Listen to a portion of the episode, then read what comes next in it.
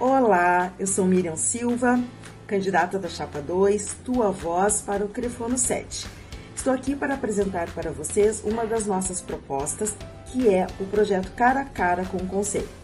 O principal objetivo deste projeto é orientar o fonoaudiólogo do Rio Grande do Sul.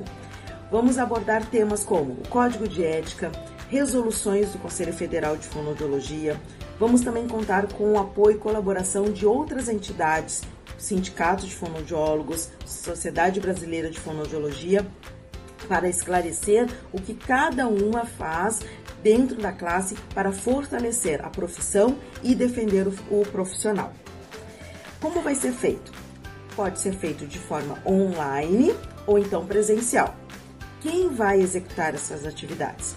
Serão os conselheiros, né? E também com o apoio dos representantes destas classes, né, uh, da nossa profissão, que seria o Conselho Federal, o sindicato e a sociedade, que podem ser convidados para fazer uma apresentação online e ou presencial, se for possível. Bom, esta é a nossa ideia: aproximar o fonoaudiólogo do conselho, orientar o fonoaudiólogo, que é muito importante ter essa orientação sempre presente. Nós acreditamos que o fonoaudiólogo é a base de todo esse movimento que é o conselho, que vem a ser a nossa classe de defesa da profissão. o Conselho de Fonoaudiologia existe para defender a profissão. E para defender a profissão, nós, fonoaudiólogos, devemos estar bem orientados.